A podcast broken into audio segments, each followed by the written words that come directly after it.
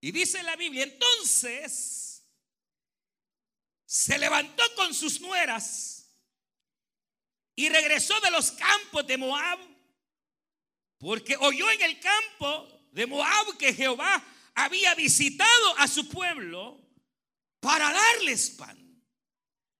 Salió pues del lugar donde había estado y con ella sus dos nueras y comenzaron a caminar para volverse a la tierra de Judá, a la tierra de Belén, a la casa de pan, volverse a Dios. Verso 8. Y Noemí dijo a sus dos nueras, andad, volveos cada uno, cada una a la casa de su madre.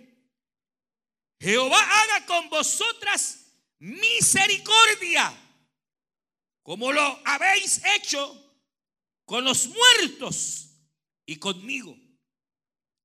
Os conceda Jehová que hayáis descanso, cada una en casa de su marido. Y luego la besó, y ellas alzaron su voz y oraron. Y le dijeron, ciertamente, nosotras iremos contigo a tu pueblo. Versículo 11. Y Noemí respondió, volveos, hijas mías, ¿para qué habéis de ir conmigo? Tengo yo más hijos en el vientre que pueda ser, puedan ser vuestros maridos. Volveos, hijas mías, e idos, porque yo ya soy vieja y amargada para tener marido. Y aunque dijese, esperanza tengo y esta noche estuviese con marido y aún diese a luz, habéis vosotras de esperaros hasta que fuesen grandes. Habíais de quedaros sin casar por amor a ellos. No, hijas mías, que mayor amargura tengo yo que vosotras, pues la mano de Jehová ha salido contra mí. Y ellas alzaron otra vez su voz y lloraron. Y Orfa besó a su suegra, mas Ruth se quedó con ella. Y Noemí dijo, he aquí tu cuñada o tu concuña se ha vuelto a su pueblo y a sus dioses, vuélvete tú tras ella. Respondió Ruth, no me ruegues que te deje y me aparte de ti, porque a donde quiera que tú fueres iré yo, y a donde quiera que vivieres viviré. Tu pueblo será mi pueblo y tu Dios mi Dios. Donde tú murieres, moriré yo, y ahí seré sepultada. Así me haga Jehová y aún me añada que aún solo la muerte hará separación entre nosotras dos. Y viendo Noemí que estaba tan suelta a ir con ella, no dijo más. Amén. Gloria a Dios. Vamos a orar, hermanas y hermanos. Vamos a pedir al Señor que Él nos hable en esta hora. Cierre sus ojos y le decimos, buen Dios y Padre nuestro que estás en los cielos, te damos gracias. Porque tú nos permites, Señor, estar en esta tarde, en este lugar. Y ahora que, Señor, nos encomendamos a predicar tu palabra, queremos rogarte que tú nos ayudes, Señor, que tú hables a cada vida en el nombre de Jesús de Nazaret. Que tu Espíritu Santo pueda tocar, Señor, pueda romper toda cadena pueda, Señor, confrontar almas en el nombre de Cristo. Señor, que tu palabra no vuelva vacía, sino que haga una obra preciosa en cada corazón, en cada mente. En el nombre de Jesús de Nazaret. Oh Dios, a ti daremos siempre honor y gloria. Háblanos por tu palabra. Ayúdanos a retenerla. Y Señor, bendícenos en esta hora. Y a ti daremos toda gloria, todo honor desde ahora y para siempre. Gracias Cristo y gracias Espíritu Santo. Amén Señor y amén. Pueden tomar su asiento. Y quiero, eh, eh, conforme a los versículos que hemos leído, eh, notar algunos algunas verdades que, que se presentan en este pasaje y que de alguna manera, pues, eh, espero de parte del Señor eh, podamos identificarnos, eh, ya que, como decíamos, la Biblia nos relata cómo la tragedia entra a toda una familia a causa de haber tomado decisiones en las cuales eh, nunca se consultó al Señor. Ellos se alejan de Dios, se van a una tierra pagana, a una tierra idólatra. Y es ahí donde más o menos, eh, por lo menos se habla de 10 años, pero pudo haber sido más, que ellos van habitando, viven en aquella tierra. Y lo que ocurre es que comienza a venir situaciones bien difíciles, hermanas y hermanos, a la vida de esta familia. Obviamente es un relato de dolor, de sufrimiento. Y nosotros sabemos que como seres humanos es imposible que no vayamos a enfrentar las adversidades. Eh, dígame, ¿qué hogar no enfrenta adversidad? ¿Qué casa? ¿Qué padre? ¿Qué madre? Tarde o temprano enfrenta adversidad. No podemos decir que habrá algún ser humano que haya llevado la vida sin sufrimiento, sin alguna adversidad, sin alguna pérdida, sino que realmente, como lo dice la misma escritura, Job lo establece que así como, hermano, la chispa sale para el aire, el hombre nace para, para sufrir. De alguna manera sabemos que en esta vida, tarde o temprano, quizás a edad tierna, a edad moza o ya viejos, pero enfrentaremos adversidades, enfrentaremos pérdidas, malos negocios, situaciones de dolor, de tristeza. Imagínense, si yo le pregunto, ¿quién no ha llorado? Ah, es que los hombres no lloran. ¿Cómo no? Más de alguna. Nos ha tocado enfrentar alguna situación de llorar, alguna situación en la cual entra la desesperanza. Pero la cuestión es que este libro no solo enseña el hecho de las, de las, de, las situaciones difíciles en la vida, sino que también nos muestra en alguna manera como la mano de Dios, como la mano del Señor, aunque parece que no la veamos, siempre está, siempre está sobre todo en aquellos que confían en el Señor. Ahora, ante la adversidad, ante las dificultades, de hecho que lo que quizás marcará la diferencia es nuestra reacción ante las situaciones, es decir, cómo enfrentamos, qué, qué hacemos cuando viene la adversidad, cómo enfrentamos los problemas del hogar, cómo enfrentamos la adversidad es lo que marcará la diferencia. Y es que es aquí donde uno ve tres mujeres. Y no un camino, sino tres caminos. Porque fíjese que cada una de ellas ha enfrentado adversidad.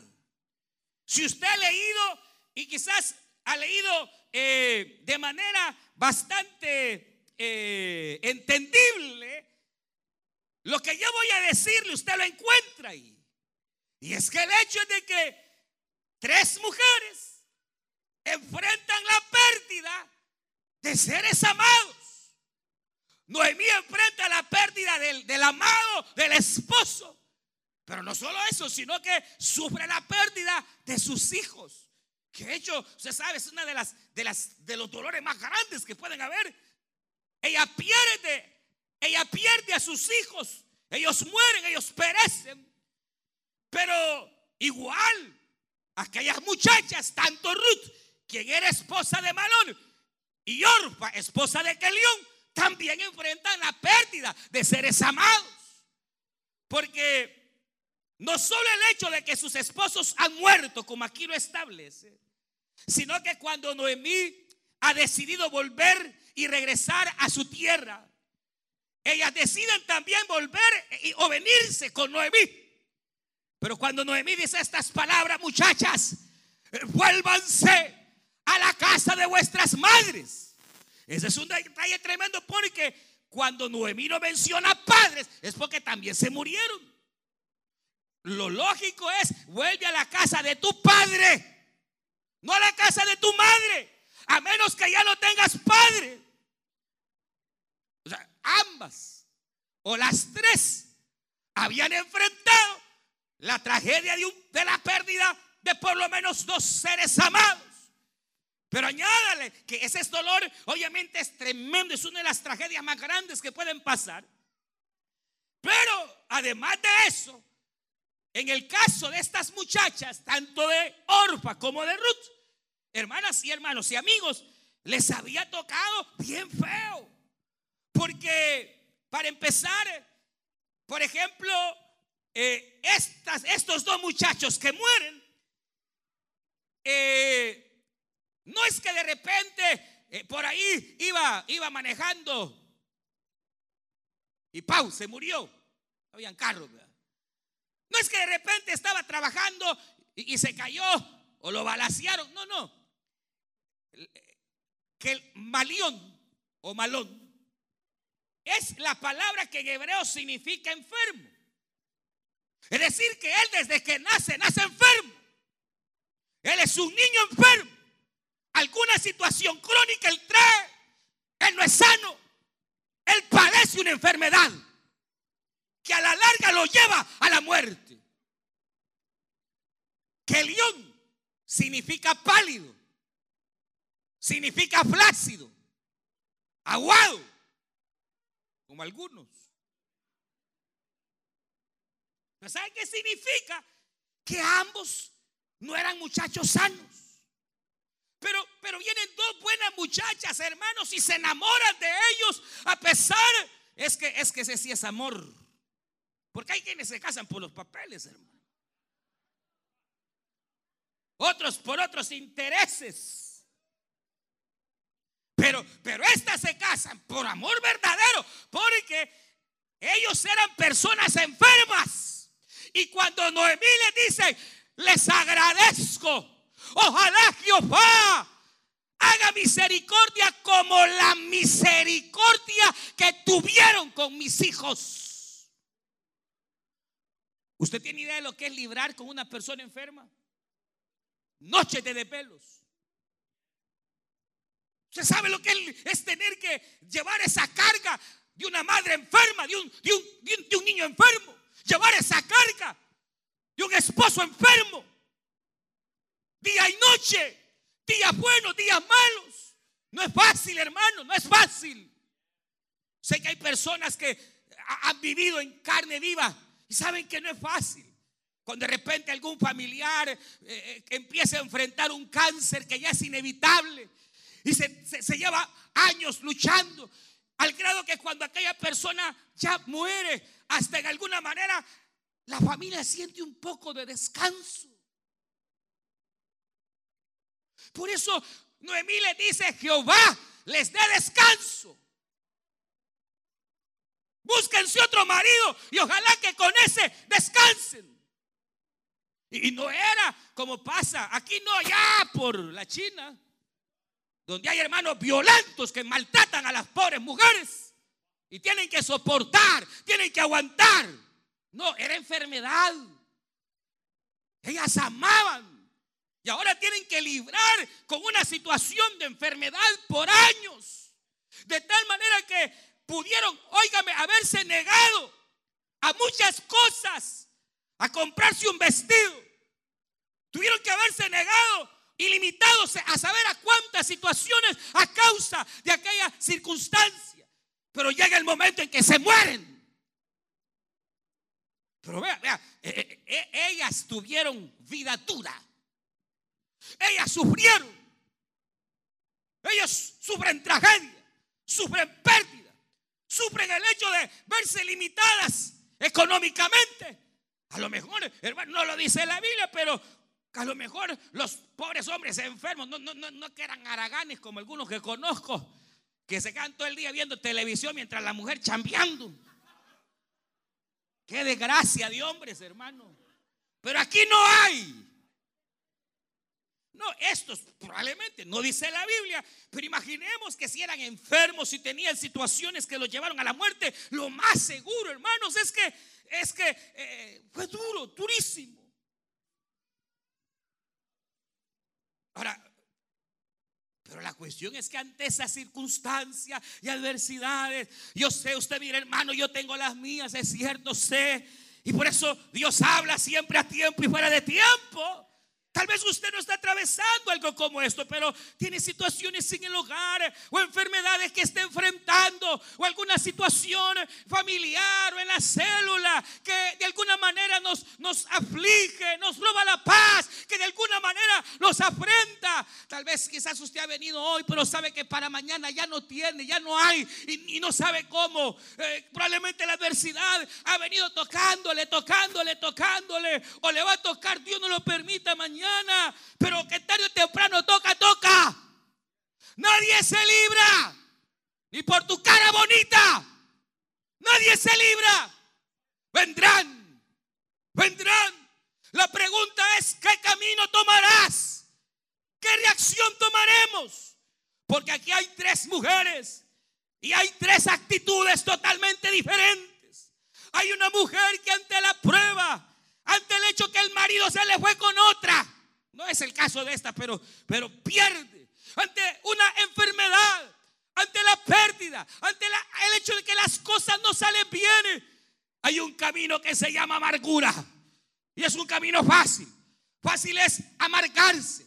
Fácil es el camino en el cual uno no toma responsabilidades, sino que vive echándole la culpa a los demás. Es lo que ella hace. Noemí comienza a culpar a Dios de todo. Jehová me, ha puesto en afrenta. Él es el culpable. Él está enojado conmigo. Él no me quiere. Es fácil. Cuando vienen los problemas en la casa, la adversidad, es fácil mirar y echarle la culpa al otro, echarle la culpa a la mujer, echarle la culpa al hombre, echarle la culpa a los hijos, echarle la culpa a medio mundo. Y ese es un camino que uno puede tomar. Noemí toma el camino errado.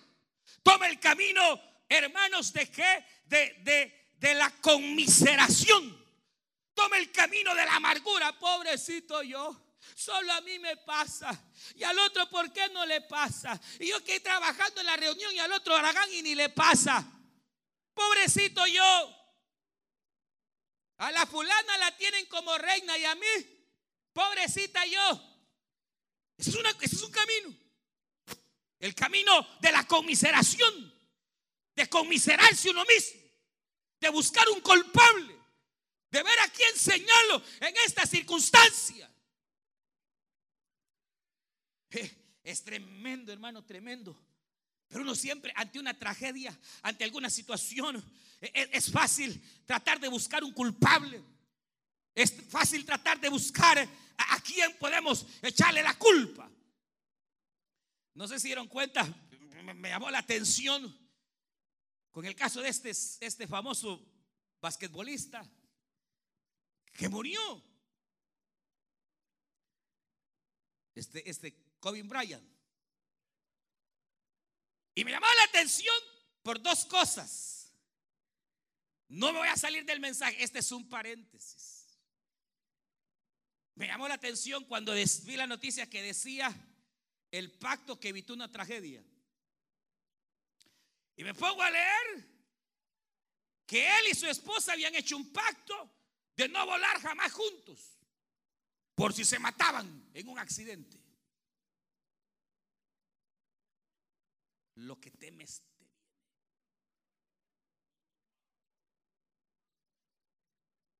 Hay dos clases de temor. Hay un temor bueno. Hay un temor sano. Hay un temor que nos hace evitar el pecado, que nos hace ver el peligro y apartarnos. Hay un temor bueno que nos hace honrar a Dios. obedecer las leyes, porque si no te cae. Pero hay un temor malo, hay un temor que ata. La Biblia dice que el temor que ata pone lazo al hombre. Job dijo estas palabras. Usted sabe cuando a Job le acontece que pierde todo, se quiebran sus finanzas, sus hijos mueren, eh, todo se arruina. Eh, el libro de Job trata de explicar por qué sufren si Job era bueno, por qué le pasó, por qué pasan cosas malas a gente buena. Hay una, hay una porción que es el centro de la escritura de Job. Job dijo estas palabras capítulo 3 o capítulo 2, no recuerdo, pero en uno de esos está. Job dijo, el temor que me espantaba me ha venido y lo que yo temía, eso me ha acontecido. Hay un temor que abre puertas para que Satanás, hermanos, entre y desate su ira. Pero que el Señor reprenda al diablo.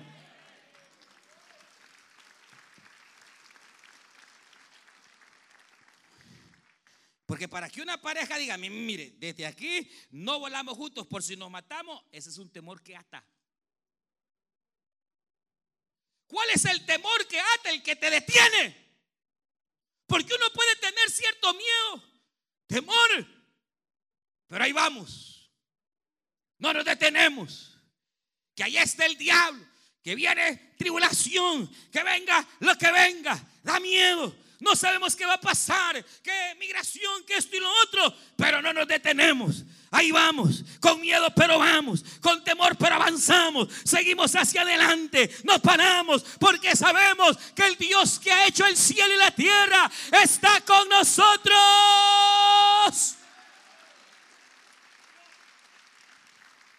Hay gente que, hay mujeres que caen en temor se me va a ir el marido, me va a engañar y lo andan escaroleando hasta en los calzoncillos, mano. Le estás abriendo puertas al diablo.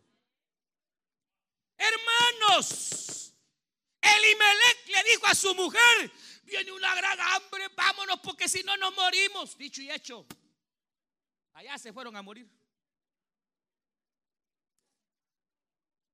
Ay, hermano, es que siento que me voy a morir. Ya lo vamos a enterrar cualquier rato.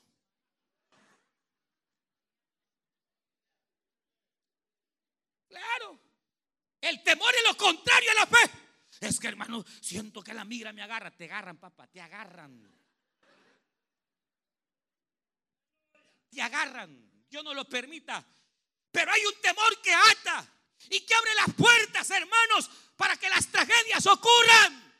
Por eso dice la Biblia que el creyente no debe de temer, porque el verdadero amor de Dios ha echado fuera el temor. Y Dios no te ha dado espíritu de temor, sino de poder, de amor y dominio propio. Usted que anda con temores, sabe que haga, arrepiéntase, cúbrase en la sangre de Cristo, póngase a cuentas con Dios porque la Biblia dice que el impío huye sin que nadie lo persiga. A saber qué anda haciendo, bandido. Mejor póngase a cuentas con Dios, lávese en la sangre del cordero, arrepiéntase de sus pecados y va a caminar en paz, tranquilo.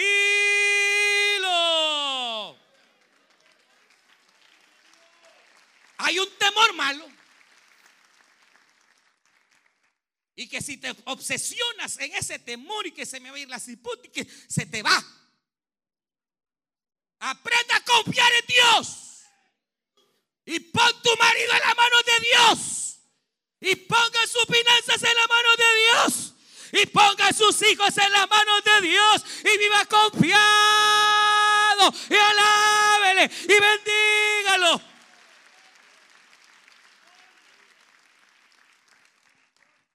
Pero ese no es el tema. Lo otro, que, hermanos, imagínense qué tremendo cómo está la señora de este pobre hombre.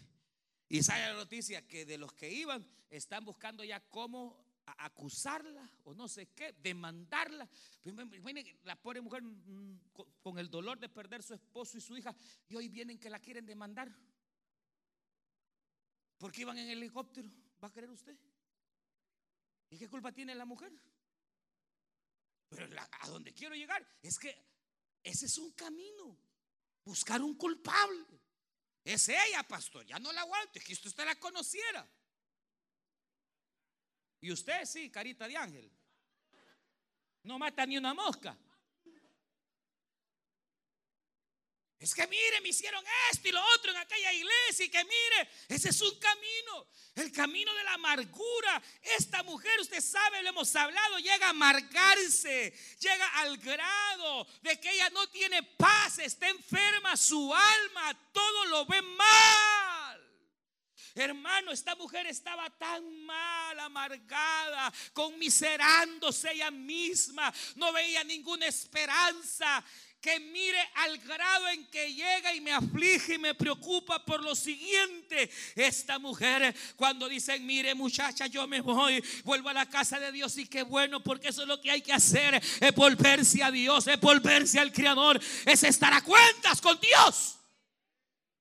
Pero vienen las muchachas y dicen, vamos a ir contigo, vámonos, eh, vente. Y ella, no, no, no, no, no, no pueden ir conmigo.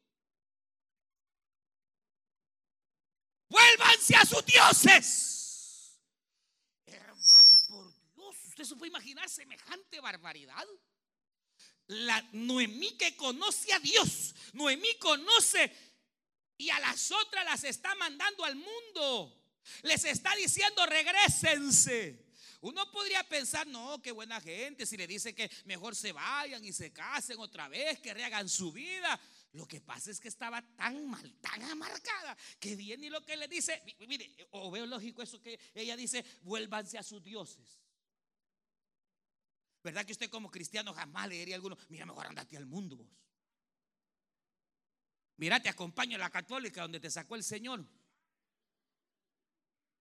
¿Verdad que no lo haría? ¿Verdad que no lo haría? ¿Verdad que no? Lo hace, hombre, lo hace. Cada vez que usted habla mal de la iglesia, cada vez que da mal testimonio, le está diciendo a la gente que te rodea, no vayas a la iglesia. Boconas y bocones. Cada vez que usted habla mal de la iglesia, delante del inconverso, está en la posición de Noemí. Mandando a la gente al mundo. Cada vez que tú como cristiano das un mal testimonio, estás mandando a la gente a que se vaya al mundo. Así que arrepientas y pídale perdón hoy, oiga. Porque hay día que Él dice el Señor sirva de piedra de tropiezo a uno de mis pequeños. Y déjese ministrar. Porque a lo mejor anda amargado. Pues si para, para que alguien habla mal de la iglesia y hable mal del evangelio y hable mal del pastor, porque está amargado. Ese es el problema, que hay muchos creyentes, hermanos, que enfrentaron situaciones, vivieron grandes pruebas siendo cristianos y no las superaron. Quedaron clavados. Están en amargura. Viven atados, hermanos, al resentimiento. No se han liberado. Pero ¿sabe algo? Nosotros tenemos un Cristo que sí liberta, un Cristo que sí sana. Si tú te dejas ministrar por Dios, diga gloria a Dios. Lo que pasa es que uno es bien pícaro, hermano. No es honesto, pues. En lugar de ser sincero con Dios, de poder abrir el corazón, de llegar al fondo de las cosas que nos han dolido, que nos han hecho y poder dar el mejilac, el perdón. Hermano, esta mujer estaba tan amargada que sin saberlo, y así hay líderes, hermano. Y Dios nos libre que haya supervisores así.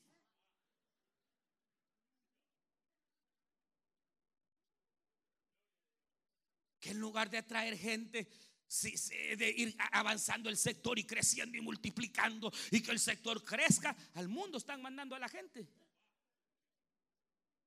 Igual que Noemí. ¿Para qué vas a ir a la iglesia? ¿Para qué vas a ir conmigo?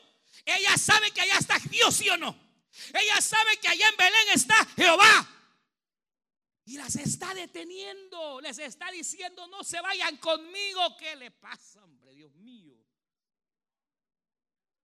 Amargada tiene un problema serio que solamente el médico de médico puede arreglar.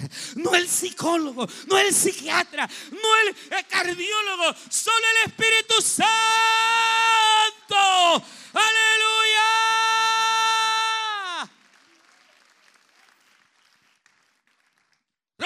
Con la amargura de una vez. No elige ese camino. Ya no viva acusando a los demás. Ese camino no es, no es ese camino. El camino que te va a levantar y que te va a redimir es otro.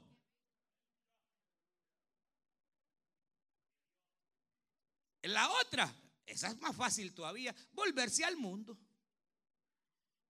Porque Orfa conoció a Dios. Orfa a través de su suegra, de su suegro, de su esposo, fue, llamémosle así, evangelizada. Llegó a conocer al Señor.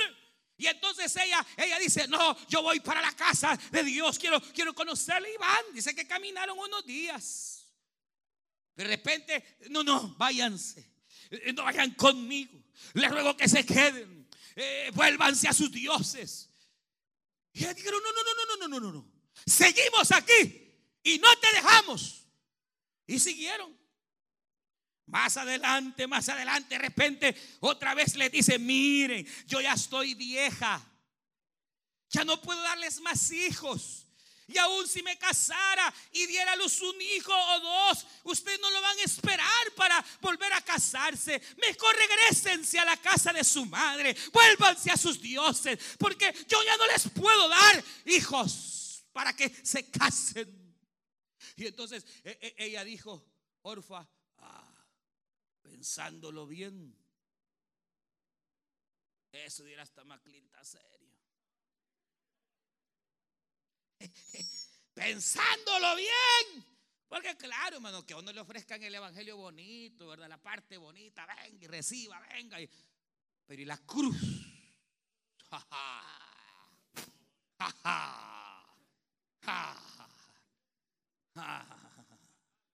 La parte de venir te voy a sanar es bonita. Pero la otra de tomar tu lecho y llévatelo para que des testimonio de lo que Dios ha hecho en tu vida. Eso es otra cosa. Por eso el Evangelio es para valientes, para hombres y mujeres que de verdad han sido llamados por el Señor y que saben que tienen que tomar la cruz.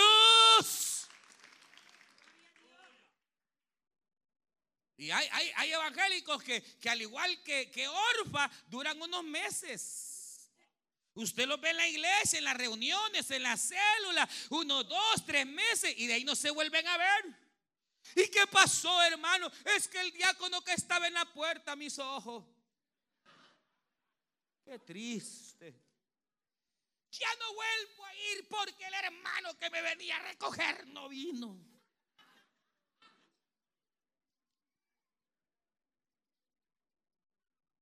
Hoy existe un numerito que dice 1-800 Uber. Es que de esos hermanos son los que nada los detiene. Que aunque lo deje, viene por Uber, viene por Ray, viene por lo que sea. A ellos es a los que Dios honra. No a los aguados. Que cualquier amigote te saca del camino. Cualquier falda te hace caer. ¿Qué pasa? ¿Qué pasa? Orfa tenía buenas intenciones, le gustaba cantar y alabar al Señor, pero no estaba firme, no tenía firmeza. A la primera prueba se va. Y es que aquí en el Evangelio van a haber pruebas, van a ver así, van a ver, van a ver. El diablo se va a levantar. Pero hay una realidad que mayor es el que está con nosotros que el que está afuera. Mayor es el que está contigo.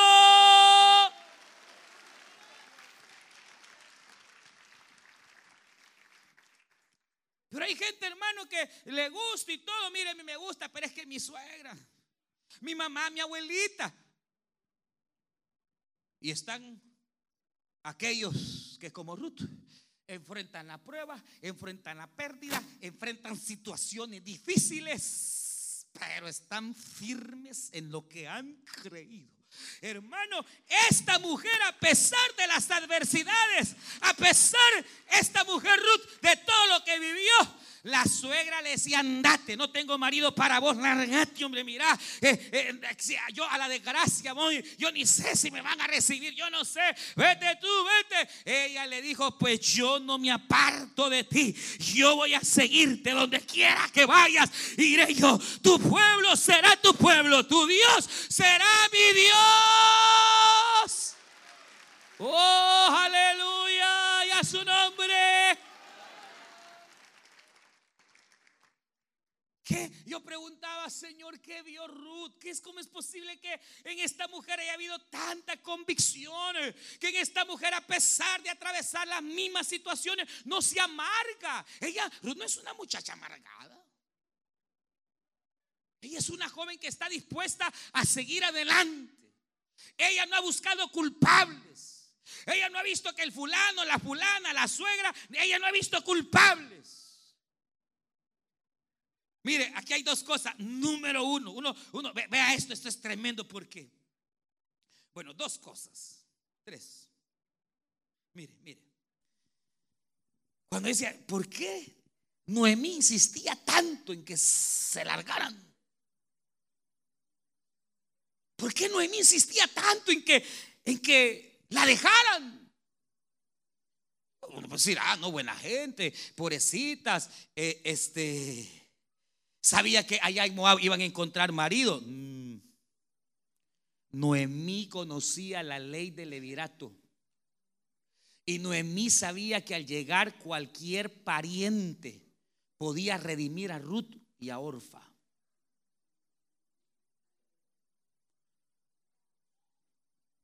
¿Y sabe usted por qué Noemí quería llegar sola?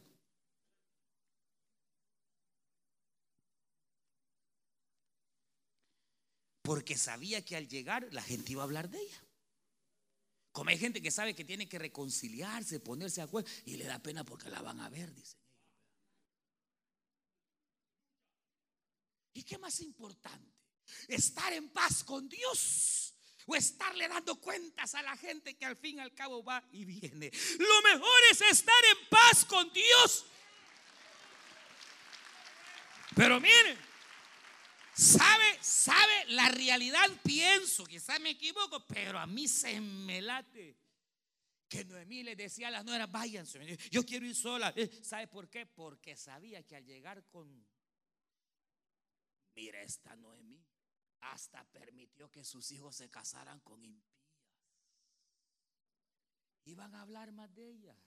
Iban a decir a saber qué cosa. Y entonces aquella estaba queriendo como hay gente que quiere tapar la vergüenza y quiere cubrir. Es que no se trata de cubrir la vergüenza, hermano. Se trata de destaparla delante de Dios. De que si has caído, si has cometido una falta, tú y yo la reconozcamos. Porque la Biblia dice que el que reconoce su error, el que reconoce el pecado y lo confiesa y se levanta y se aparta, alcanza la misericordia de Dios. Aleluya. Pero hermano, para finalizar en Ruth. Y es algo maravilloso. Esto es, tremendo. Porque, imagínese Ruth. Ella dijo, yo me aferro a Dios. Pero vea esto. Ruth conoce a Dios. Ruth conoce a Dios. Ah, pero Ruth no lo ha conocido como el Dios de amor, de misericordia. Eh, lo ha conocido como el Dios que reprende, que castiga.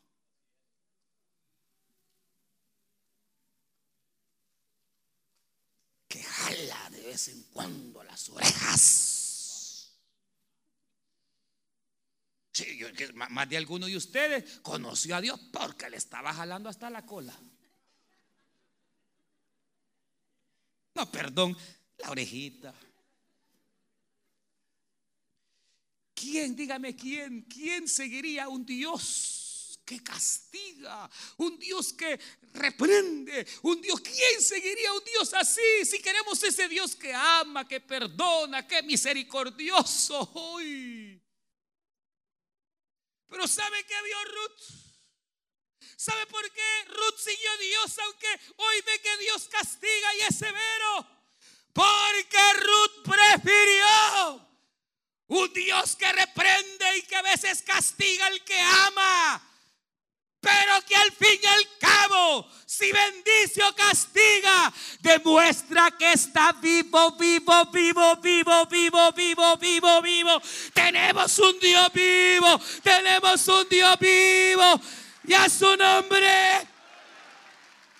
Tu Dios está vivo, tu Dios está vivo, tu Dios está vivo. Es mejor un Dios vivo que a veces te va a extender su mano y te va a levantar. Y a veces te va a tener que reprender y te va a tener que castigar. Que servirle a un Dios que está muerto y que no ve y que no hace nada.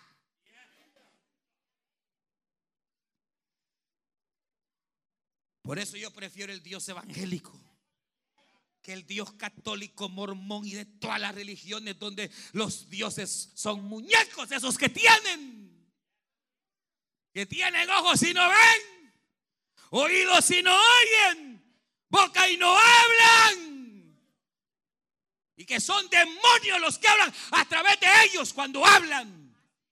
Pero tenemos un Dios verdadero que sí habla y que sí oye y que sí te ve y que puede extender su mano y que está vivo. Y a su nombre. Vivo. Vivo. Ruth prefirió un Dios vivo. Y hay gente que prefiere un Dios muerto, prefieren seguir en la religión, prefieren seguir en tradiciones donde Dios está muerto.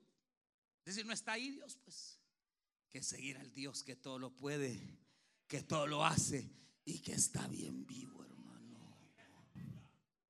Segundo, Ruth decidió no amargarse. Ruth decidió en lugar de ver al pasado y de estar viendo el fracaso y conmiserarse, Ruth lo que hizo fue ver a Dios vivo. Y segundo, ella encontró un propósito grande en su vida. Ella tuvo esperanza. Ella sabía y quería conocer aún más a ese Dios. Así como usted cada vez que viene al culto, usted viene porque quiere conocer más a Dios. No para ver a la fulana ni a la sutana. Usted viene porque quiere conocer al Dios vivo, al Dios verdadero. Que Dios te hable que Dios haga algo en tu vida. Mire, es tremendo. Pero ante la adversidad y la prueba y aquella circunstancia, Ruth vio aquella viejita amargada, arruinada. Y dijo, si la dejo, esta se ¿Y sabe cuál es el camino? Es el camino del amor. Es el camino que te lleva a perdonar al que te dañó.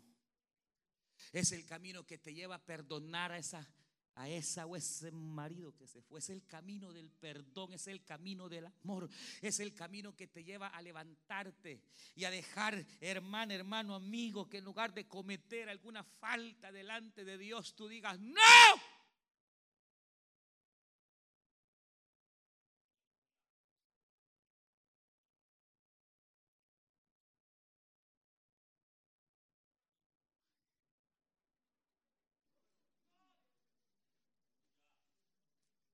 Se la voy a barajear al contexto nuestro, papá. De repente le apareció la gringota a usted por ahí, bailándole. Pero usted tiene hijos.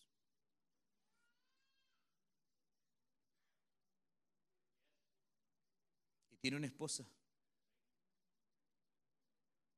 Y ella le están bailando. Y le están diciendo, vente. Pero usted sabe que tiene una responsabilidad. Y que usted sabe que al tomar una decisión a la loca e irse, va a fregar a sus hijos. O el líder que de repente mire que ya no aguanto y mejor dejo la célula. Y ahí están las ovejitas que lo han visto, lo han seguido.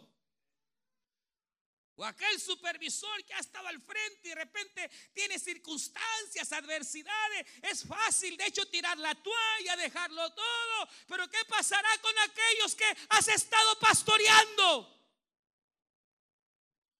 Ruth dijo, yo no te dejo. Porque si te dejo, te mueres. Ella encontró un propósito de vida. Ella encontró un propósito y una razón para seguir adelante. Y es que, hermanos, caídas pueden haber. Porque lo que hace un verdadero hombre, una verdadera mujer, no es el hecho de no caer. Ojalá no caigamos. Lo que hace un hombre y una mujer de verdad es que aunque caigas te vuelves a levantar en el nombre de Jesús de Nazaret. Dejas a un lado los errores que hayas cometido. Y eliges el camino de la esperanza. Eliges el camino del amor. Decides perdonar. Y seguir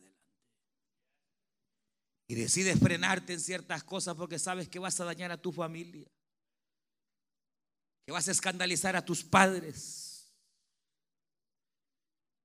Entonces dices, no,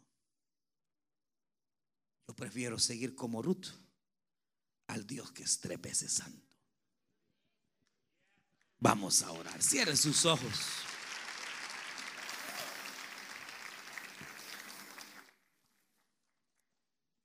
Vamos a orar. Puestos en pie, hermanas y hermanos, finalizamos. Tres caminos. Llenarse de amargura. Buscar un culpable.